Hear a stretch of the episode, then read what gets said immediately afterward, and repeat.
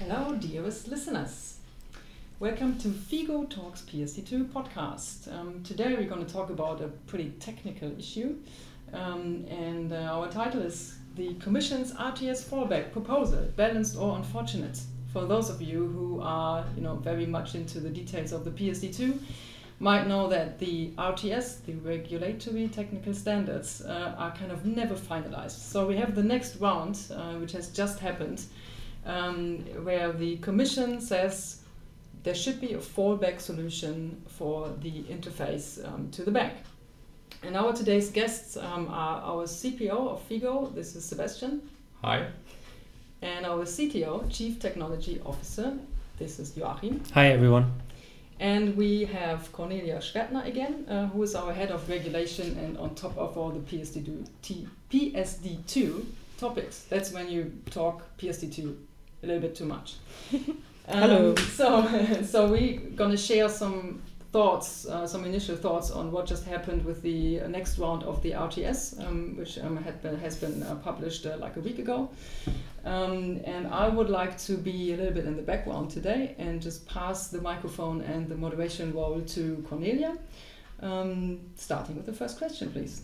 Um, not with a question actually. I thought it would might be easier for our listeners to understand what we are discussing today um, if we give a little introduction to the overall topic because it's really hard to follow up on all the um, RTS developments, and so it might be helpful to give a short overview of what is the current status of things. And uh, so to start with that, the Commission actually intends to amend the draft RTS submitted by the EBA and proposed four main changes to the EBA, um, who are currently looking at these um, proposals. And today's podcast uh, is planned to focus on the amendment regarding the so called contingency measures in case of unavailability or inadequate performance of the dedicated communication interface, or short, the so called fallback proposal, if an API of a bank is not working. And we would like to discuss the consequences for the third party providers, the so called TPPs, and the banks to see if the fallback solution is an appropriate trade off. Um, it might be also helpful to maybe um, define some of the used terms uh, we will discuss today, um, because there are actually three general ways um, to make this access to account under PSD2 um, or before PSD2 feasible. Um, there is the so-called dedicated interface, which is a specific API uh, which can be used by TTPs and which is managed by banks to provide the PSD2 access and which is independent from the online banking front end um, the user knows today. And there's the so-called direct access um, op option, uh, which is, you might say, um, a PSD2 compliant scraping. That means the use by the TTP of the online banking front end um, provided for the bank's customers, including his credentials, but after identifying as a regulated TTP towards the bank. Whereas screen scraping is referred to the use of the online banking front end by the TPP without identifying itself. So the, the access uh, way uh, a lot of European TPPs do nowadays. So, what does the Commission's fallback proposal define? It says that as a TTP, you are in general obliged to use the dedicated interface um, when the bank is offering an according API. But fallback now means where the dedicated interface is not working, means unavailable for um, a certain amount of time, or where it does not operate in compliance with certain RTS requirements. The TPP is allowed to make use of direct access until the dedicated interface has resumed um, functioning at the required level. So, what does it mean for the market? Um, actually, we wanted to discuss in this podcast, or we plan to discuss in this podcast more the consequences for banks and what it means for the product and technology. That's why our experts uh, will join in um, later. Um, but from a TPP's perspective, and as FIGO is actually in the middle of things, uh, we can or we have a quite balanced view on things. So we want to include uh, shortly uh, what's what this means for TPPs as well. So we actually think it's a welcome proposal, um, and we hope uh, that the EBA um, shares this view, um, as over the period or the first phase after the RTS um, have come to, into effect, um, and banks will still be providing um, or still be building their appropriate APIs.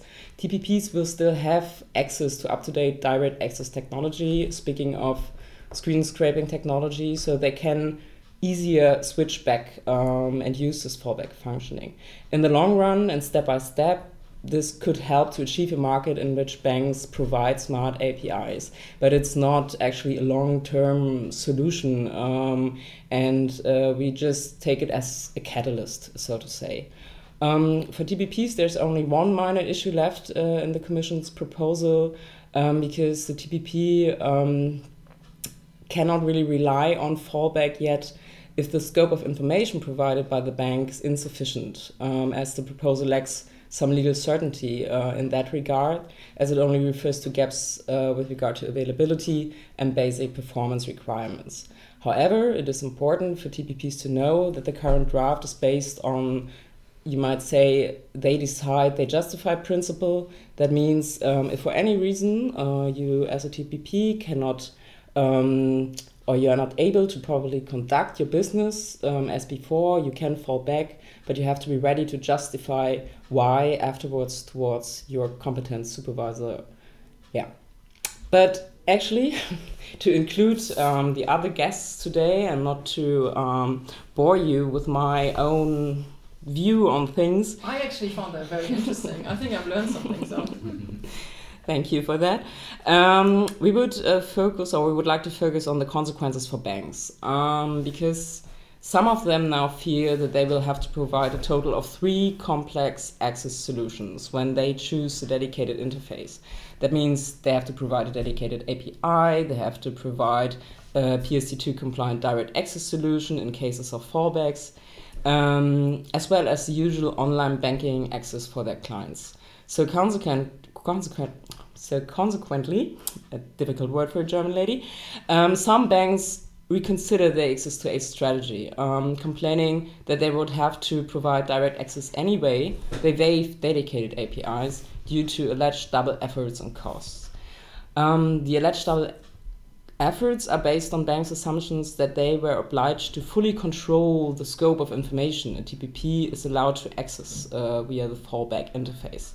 This development would be quite bad for the market, actually, um, because that banks turn into the mindset of providing dedicated APIs is quite necessary for innovation. And um, especially from a regulatory point of view, it might be wrong assumptions, as according to the revised Commission's draft, it is actually the responsibility of the TPP to ensure that they only transfer data necessary for their regulated service. Um, so we do not see this need for banks to waive dedicated APIs um, on on the first part, of course, on on the mindset issue, but also from a regulatory point of view, there's no need to do so. And um, also, the Commission commented um, on that. Um, yeah, maybe fear um, by by giving um, quite a nice comparison, uh, saying that the fallback solution might be compared to a spare wheel uh, most cars have in their boot in any case.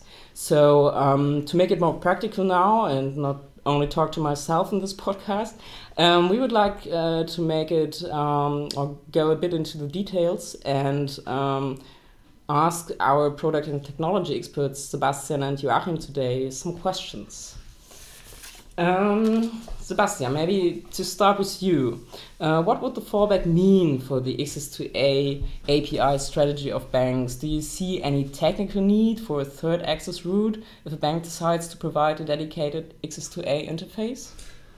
No, we don't uh, see a need for it, but um, the bank has uh, to provide a solution uh, like this. It could be just a certi certificate check um, which is needed to, um, to, to know which TPP is accessing um, the, the platform of the bank and is uh, the TPP actually allowed to access the bank um, because, um, as, as you mentioned before, the bank doesn't have to ensure that um, the TPP is accessing the right uh, the right data. This is something the TPP has to endure. So, so in our opinion, um, it is just a question how the bank wants to be in a more um, stat strategic uh, position to provide um, um, or, or, give partners and the, their end customers the possibility possibility to to access the data of the bank, and this is um, different different mindset. Um, there are a lot of um, advantages for the bank, especially if you are uh, thinking um, about new products, um, which um, in the past always have provided by the bank itself, could be provided by, by by specific partners of the bank in future. And um, yeah, this is uh, something we see um, in the European market from, from, from, from different banks, maybe some um, some some some banks uh, who um, trying out what kind of use use cases and uh, what kind of um, monetization opportunities are, um, are, available, and you see that uh, some some kind of banks um, are, are able to, to, to build an ecosystem based on on their technology. So um, from from uh, from a TPP perspective, um, so something Figo is already doing right now, is um, we are um, if we have to pay for special data. Um, which is provided by the bank, not only in the compliant way, more in the beyond PSD way, we would um, uh, we would do it because it allows us to request this data in a more efficient way. Okay, so, but from a technical point of view, is this fallback solution something banks should have afraid of? Being talking of an innovation uh, unit head in a bank, uh, he has his strategy on hand. He has his uh, PowerPoint slides ready to to convince his uh, heads uh, that they bank needs an open banking strategy with a good mindset, with with an access to A API, and not thinking only of being compliant, but being um, like an innovative bank. And he goes to his board now and says, "Yeah, but uh, the Commission lately introduced a fallback solution, and we have to also provide direct access, even if we do the API way, and this will be more costs." costs. So um, maybe from a more technical point of view, how could a on top PSD2 compliant direct access look like um, in more detail, and is it something banks should be afraid of?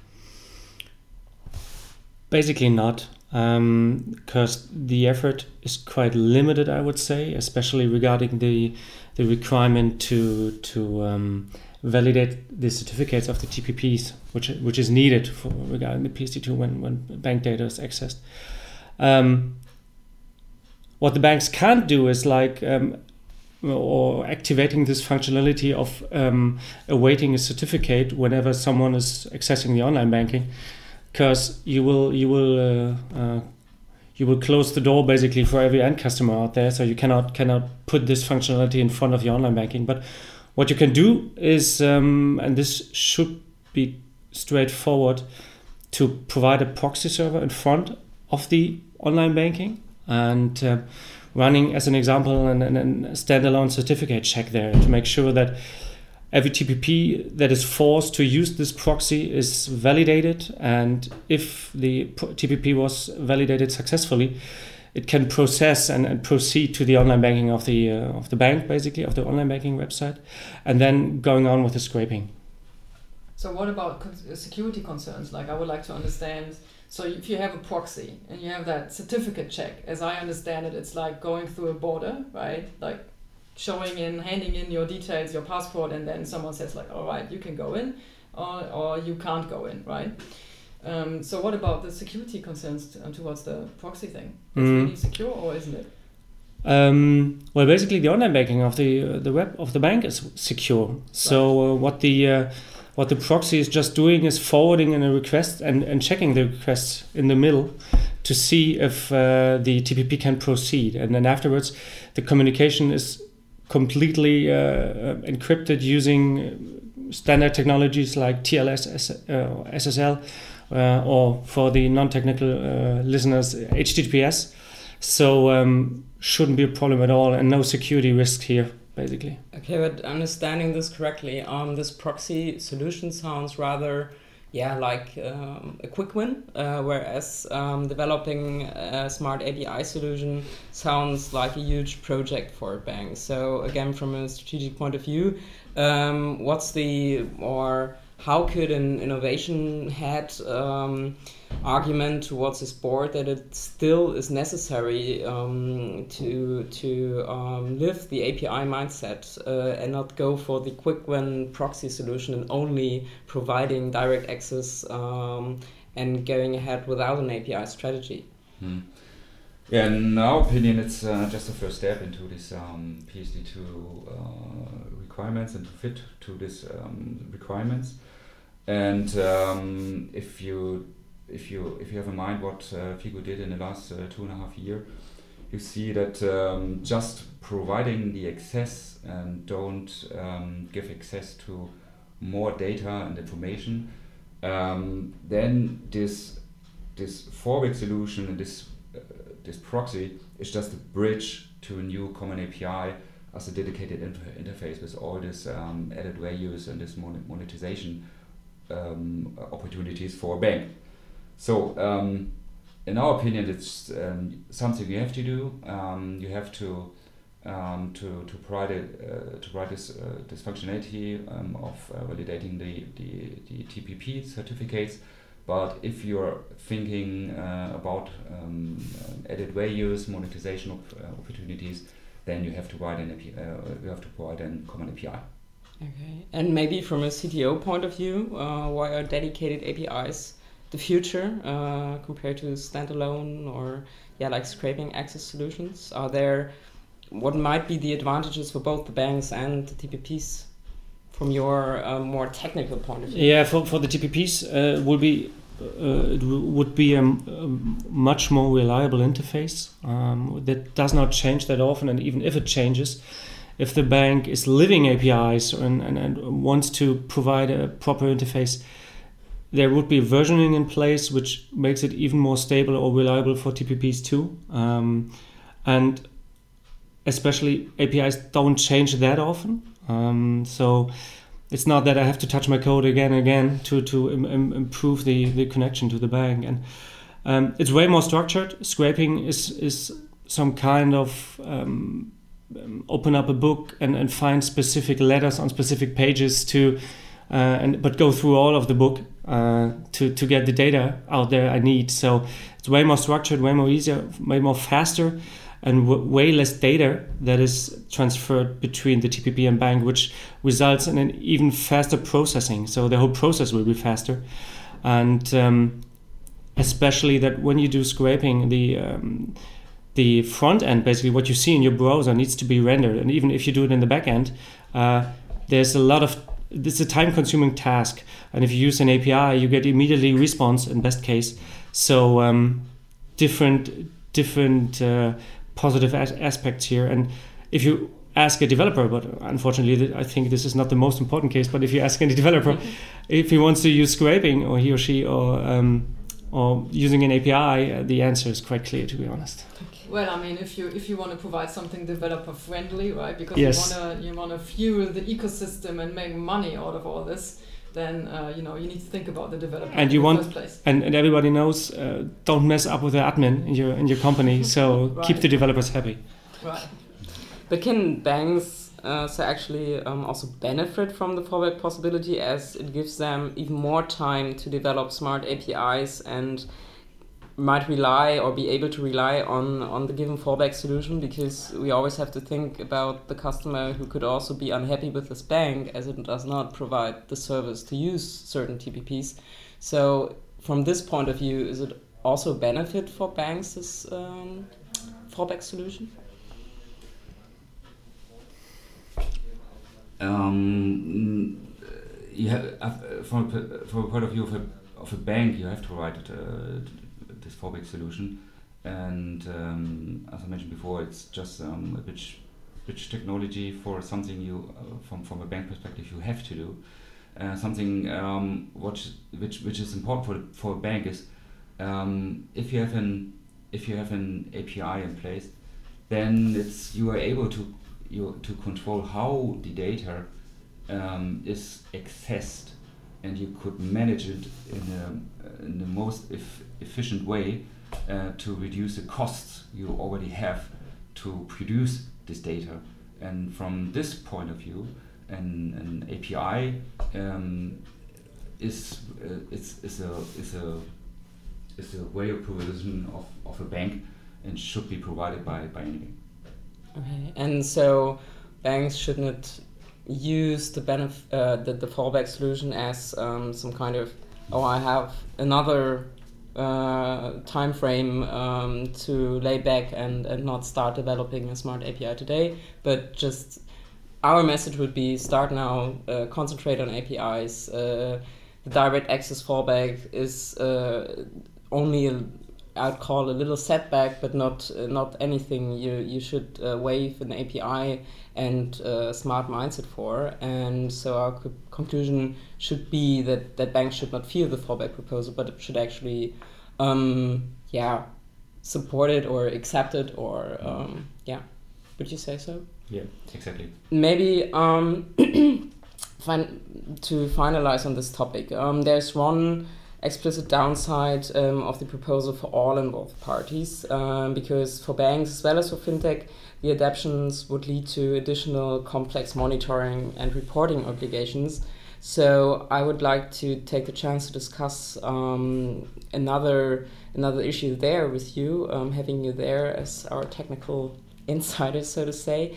Um, I was always thinking, um, as I'm more like a non-tech uh, regulatory person, um, if there is a way or if there's an easy way for the regulator um, himself to install smart API solutions, for example, um, to build up their own central monitoring APIs like the EBA could do or our national uh, regulators could do, uh, so that banks um, and TPPs are a little yeah disburdened from this this whole lot of mess of reporting and and uh, monitoring obligations. Is it is it feasible? Is it realistic? Uh, what would you say from a CTO point of view? It's first of all a beautiful idea, I would say. it is. it is. Like, well, that's yes. a great idea. I think banks and, and everyone else in the market would be relieved to have that type of idea, right? In place. I think this is quite easily manageable. Um, you just need to uh, put in one passage in the RTS saying that banks need to provide an endpoint that could be used for external monitoring. And um, especially allow then uh, whoever is responsible for the monitoring them uh, for the monitoring then to access this endpoint. And if you if you create a standard of it out of it you would have one standardized endpoint which you can always access and check the response times over the time and even force the banks to um, not only set um, just send an immediate response to to um, to the to the monitoring service, but also doing some internal health checks or anything so they can monitor even if the API is available or not. Mm-hmm. So beautiful idea. Okay, great. Yeah, maybe the idea would be that the EBA could say or give um, a mandate to regulators within the RTS um, that the regulator, regulators should at least check if this uh, possibility um, is feasible or on what grounds, and uh, could make them aware that um, it's not always a solution to force the market to do something in that regard, but it would be also smart if the regulators themselves could could uh, yeah foster their own monitoring. Really nice. Um, yeah, maybe just to end this um, very interesting discussion with you guys, um, to give a short outlook on the further RTS process now. Um, as we said, uh, we would be happy if everyone in the market would support uh, the fallback uh, proposal uh, maybe some minor issues um, which could still be um, yeah optimized from our point of view. But in any way, um, I think the best for the market would be that the whole discussion comes to an end finally, right. and we can all concentrate on on the consumer again and uh, start developing nice and smart products. So um, we hope that the EBA says yes, it's it's the right way to and it's right trade-off um, to calm the again rather hardened fronts in the market and that it might introduce some minor changes, but it now has time until July the 5th, as I would uh, calculate, uh, until they give their um, opinion. And after that, the Commission will assess the changes that the EBA might uh, introduce um, to its draft text and um, if the Commission can live with these changes or whether further amendments are necessary. And um, as far as I know, this might take another six weeks.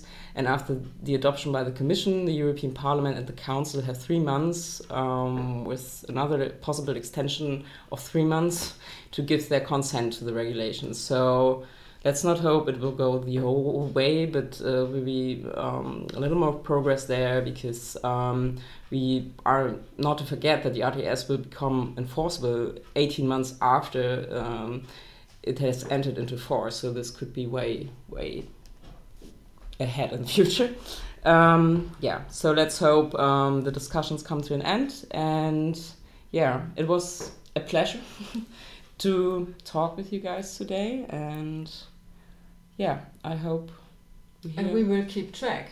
Of sure, course, of, of all course. those developments in the future, and we might make another podcast if there's uh, something interesting popping up in the next round of the final drafts of the final drafts. Yes. Um, we might so also, um, to add this, uh, we might also publish um, a comparison version of, of the Commission's proposal to the old old uh, EBA final draft so that everyone is uh, more able to see what are the actual um, changes um, the Commission proposed. I think we might publish it, uh, um, yeah, with the podcast. So yeah, with the podcast, so in the next days on our blog uh, at figo.io. Uh, you can find it there, and I think it might be very helpful to have that type of comparison and um, for you to get a little bit straight about the whole developments in that sphere thank you all for this podcast today. Thanks for having us. Um, it was really great to have the technical perspective uh, finally also included. Um, have a good day. Bye. Bye bye. Bye bye.